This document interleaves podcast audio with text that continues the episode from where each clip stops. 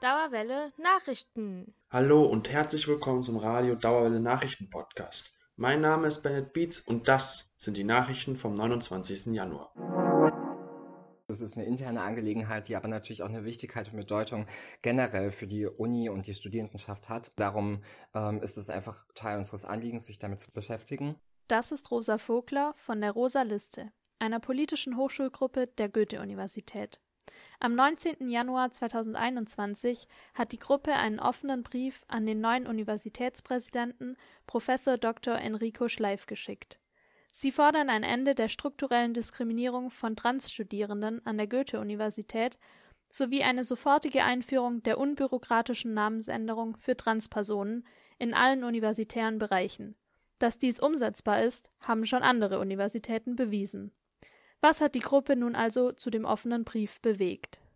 Also zu einem offenen Brief hat uns vor allem bewegt, dass wir auch eine Hochschulpartei sind, die sich explizit für Belange von queeren Personen, also LGBTIQ-Studierenden, aber auch insgesamt benachteiligten Studierenden einsetzt. Und ähm, damit ist natürlich sowas wie eine Namensänderung an der Uni fällt halt darunter. Und natürlich gibt es auch bei uns im Team explizit auch Personen, die davon betroffen sind. Also ein offensichtlich wichtiges Thema. Auch die Humboldt-Universität Berlin hat ein Gutachten zur Thematik verfasst. Darin wird ebenfalls deutlich, dass ein individueller Vorname, welcher der jeweiligen geschlechtlichen Empfindung angepasst ist, von größter Wichtigkeit für jeden Menschen ist. Die Freiheit der Lehre ermöglicht es Hochschulen, zu einem großen Teil unabhängige Entscheidungen zu treffen. Nach dem Gutachten beinhaltet dies auch, dass eine Universität nicht an juristische Urteile zur Personenstandsänderung gebunden ist und somit den selbstgewählten Namen im universitären Kontext verwenden kann. Denn gerade in diesem Kontext ist es ja oft die Matrikelnummer, welche als Erkennungsmerkmal fungiert, statt des jeweiligen Vornamens. Und wir denken, dass es eben auch noch insgesamt keine Berücksichtigung gefunden hat. Zum Beispiel gab es ja schon das Gutachten der Humboldt-Universität von 2016, glaube ich. Und natürlich hat es noch keine Berücksichtigung gefunden in dem Sinn, dass es ja immer bei Diskriminierungserfahrungen oftmals erst Betroffene braucht, die darauf aufmerksam machen und dass sowas in allgemeinen Strukturen meistens doch untergeht. Und ähm, von daher ist es nicht verwunderlich, dass das wahrscheinlich erstmal keinen Anklang gefunden hat und es vermehrt Aufmerksamkeit darauf braucht, um einen allgemeineren universitären Fokus zu rücken, sodass auch Strukturen sich verändern können und auf die Studierendenschaft angepasst werden kann, sowie ihre Bedürfnisse auch. Ein Grund mehr, über das Thema Allyship zu sprechen. Allyship bezeichnet den lebenslangen Prozess, durch welchen privilegierte Personen eine Kultur schaffen, in welcher sich marginalisierte Personen unterstützt, geschätzt und gehört fühlen können. Ein Ally zu sein ist also kein Label, sondern ein tagtägliches Tun. Ein Aufstehen gegen Diskriminierung, ein Zuhören und ein Unterstützen, ohne Raum wegzunehmen. Also wie das Wort schon sagt, ein Verbündeter zu sein und seine Privilegien zu nutzen. Ein Ally der LGBTQA-Plus-Community unterstützt diese so etwa durch seine vorteilhaftere Position in der Gesellschaft als hetero- und cisnormatives Individuum, um der Community zu helfen, gesellschaftlich anerkannt zu werden.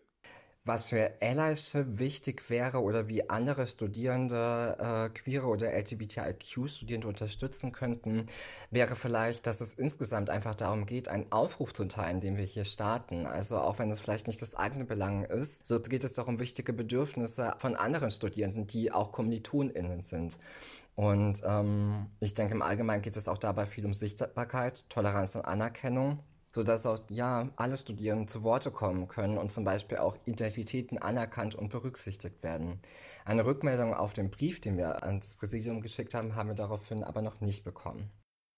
Lest euch gerne den kompletten Brief auf der Facebook-Seite der Rosa Liste durch und teilt ihn, auf dass die Universität den Abbau von Stigmatisierungen und Diskriminierungen von trans- und intergeschlechtlichen Personen an der Goethe-Universität unterstützt. Neben dem offenen Brief hat die Rosa Liste auch eine Petition für einen Flintraum für den Campus Riedberg gestartet. Eleonora hat sich das genauer angeschaut. Die Abkürzung Flint steht für Frauen, Lesben, Intersexuelle, Non-Binary und Transpersonen. Es geht dabei nicht nur darum, Frauen in feministische Arbeit und Feminismus zu inkludieren, sondern alle Personen, die Unterdrückung durch patriarchale Strukturen in der Gesellschaft erfahren, mit einzubeziehen. Nicht nur gesellschaftlich, sondern auch eben an unserer Uni sind gerade Flint-Personen oft Opfer von verbaler und auch leider physischer Gewalt und deshalb braucht es dringend einen Zufluchtsort vor eben real erlebten Übergriffen oder aber auch generell vor unangenehmen Situationen, in denen sich Flint-Personen sehr oft in unserer Uni und in unseren Unistrukturen immer wieder finden. Wir haben jetzt ganz gut raushören können, warum ein Rückzugsort dieser Art eine Notwendigkeit darstellt.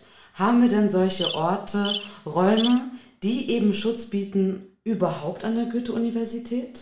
Während zum Beispiel auf anderen Campi von unserer Universität ähm, es bereits diverse Räume gibt, zum Beispiel vom queer-feministischen Schwulenreferat, das AFLR oder zum Beispiel eben auch der Frauen-Sternchen-Raum, der explizit dafür genutzt werden kann. Gibt es noch weitere Ziele neben der Petition für die Erschaffung eines Schutzraums, auf dessen Erfüllung die Rosa-Liste hinarbeiten möchte? Vorhandene Benachteiligung von eben Flint-Studierenden an der Goethe-Universität aufmerksam machen, sie auch anerkennen und ähm, mit ihrer Unterschrift auch dagegen wirken können. Wenn ihr euch für Flint-Personen oder Gender Equality einsetzen möchtet, dann informiert euch doch gerne über die Petition der Rosa Liste. Aufgepasst! Dieses Jahr wird der Mindestlohn auf 9,51 Euro erhöht. Erhöht wird auch das Kindergeld um ganze 15 Euro mehr im Monat pro Kind. Laut Bundesregierung soll zum Herbst die BAföG-Reform abgeschlossen sein. Mehr Studierende werden so dann Ansprüche auf BAföG haben. Aufpassen müsst ihr jedoch bei der Krankenkassenbeiträgen. Viele Krankenkassen erhöhen ihre Zusatzbeiträge um durchschnittlich 1,5 Prozent.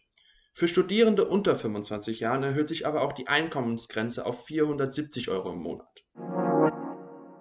Und hier noch ein kleiner Servicehinweis. Wenn euch Zweifel plagen, ob eure Studienwahl die richtige ist, solltet ihr in den Podcafé-Podcast reinhören.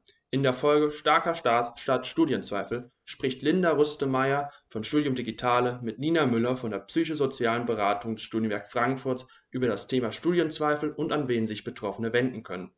Aber auch Studis erzählen von ihrem Weg zum passenden Studienfach. Andere Folgen beschäftigen sich mit Themen wie Prüfungsangst oder wissenschaftlichem Schreiben. Einen Link zum Podcast findet ihr wie immer in der Beschreibung. Die Corona-Pandemie hat alle schwer getroffen und so auch den Arbeitsmarkt. Den möglichen Lösungsvorschlag von Corona-Stipendien stellt euch Zita in einem Kommentar nun vor. So viel Potenzial. Und wegen Corona bleibt es ungenutzt. Viele AbsolventInnen von Ausbildungen oder Studien haben in der Corona-Zeit ein echtes Problem. Firmen stellen weniger oder gar nicht mehr ein, Kurzarbeit hier, Homeoffice da. Kurz gesagt, es wird kaum noch nach guten Arbeitskräften gesucht. Das Potenzial der Jugendlichen und jungen Erwachsenen bleibt unentdeckt und wird weniger gewertschätzt. Ein Corona-Stipendium, vorgeschlagen von Klaus Horelmann, Professor of Public Health and Education in Berlin, und Simon Schnetzer, Jugendforscher, Speaker und Trainer aus dem Allgäu, soll das jetzt ändern. Die Studie Junge Deutsche 2021 über die Lebens- und Arbeitswelten von 14- bis 39-Jährigen hat gezeigt, dass fast ein Drittel jedes Jahrgangs durch die Corona-Pandemie hart getroffen wird. Für das Corona-Stipendium war diese Studie Inspiration. Jeweils etwa 30 Prozent der Befragten berichteten nämlich von Verschlechterungen bei den Perspektiven für die Zukunft, ihrer schulischen und beruflichen Situation und ihrer finanziellen Lage. Sie fühlen sich nur eins, alleingelassen von der Politik. Das vorgeschlagene Corona-Stipendium soll genau hier eingreifen. Es soll sich an Leute zwischen 16 und 26 wenden, die ihre Ausbildung zwar beendet, aber noch keinen Anschluss ans Berufsleben gefunden haben. Die Stipendien dauern sechs Monate und fördern mit 1000 Euro pro Monat. Es soll laut Horrellmann und Schnetzer sozialen Zusammenhalt fördern, Auswirkungen der Corona-Pandemie bewältigen und Zukunftsfähigkeit gestalten. Einerseits ist die Idee ja nett. Mit 1000 Euro ist es durchaus realistisch, sich durch den Alltag zu boxen und sich auch noch was zur Seite zu legen, falls man noch länger als sechs Monate braucht, um einen Job zu finden. Die Wahrscheinlichkeit wächst zumindest. Fraglich ist jedoch meiner Meinung nach, wie man unterscheiden will, wer sich wirklich Mühe gibt, einen Job zu bekommen, wer sich überall bewirbt und sein Bestmögliches gibt und wer wiederum nur an das Geld kommen möchte. Ebenso ist die Frage, woher das Geld denn kommen soll. Vom Bildungsministerium? Wenn die schon Probleme haben, gescheites BAföG-Geld ganz unabhängig von Corona zu zahlen, wage ich zu bezweifeln, dass sie sich auf ein Corona-Stipendium einließen. Falls das Geld jedoch, wie geplant, aus Steuermitteln kommen soll, frage ich mich, ob da wirklich so viel übrig bleibt. Meiner Meinung nach ist es also eine wirklich interessante Idee und vielleicht auch ein ganz guter Ansatz, aber noch finde ich es ziemlich unrealistisch. Aber was meint ihr dazu? Die genaue Idee könnt ihr euch auf der Seite von Zeit Campus durchlesen. Schreibt uns doch gerne eure Meinung auf Instagram unter dem Namen Radio Dauerwelle. Wir antworten auf jeden Fall. Radfahren in Frankfurt ist eine waghalsige Angelegenheit. Warum trotzdem jetzt gerade dringend mehr Radwege in Frankfurt benötigt werden, hört in einem Kurzbeitrag von Lene. Am 2.2. findet eine Online-Podiumsdiskussion zu den Ergebnissen der Mobilitätsforschung statt. Studierende hatten im Sommer 2020 eine Studie zu Lebensqualität und Verkehr an der Friedberger Landstraße durchgeführt. Berichtet wurde schon, dass eine Verkleinerung der Fahrbahn und der Ausbau des Radwegs eine verbesserte Lebensqualität bei den Anwohnern entstehen ließ. Weitere Informationen findet ihr auf aktuelles.uni-frankfurt.de. Am 27. Januar jährte sich die Befreiung des Vernichtungs- und Konzentrationslagers Auschwitz-Birkenau. Als Teil der Vortragsreihe Geschichte und Wirken des Holocaust veranstaltete das Fritz-Bauer-Institut einen Gedenkvortrag zum Völkermord an den Sinti und Roma. Dr. Carola Finks von der Forschungsstelle Antiziganismus am Historischen Seminar der Universität Heidelberg ließ dabei die Stimmen von Überlebenden zu Wort kommen. Die Aufzeichnung des Livestreams findet ihr auf dem YouTube-Kanal des Fritz-Bauer-Institut. Weitere Vorträge werden im Februar folgen, jeweils Mittwoch um 18.15 Uhr auf YouTube. Das waren die Nachrichten vom 29. Januar. Im Namen der Radio Dauerwelle Nachrichtenredaktion bedanke ich mich fürs Zuhören und wünsche euch noch einen schönen Tag.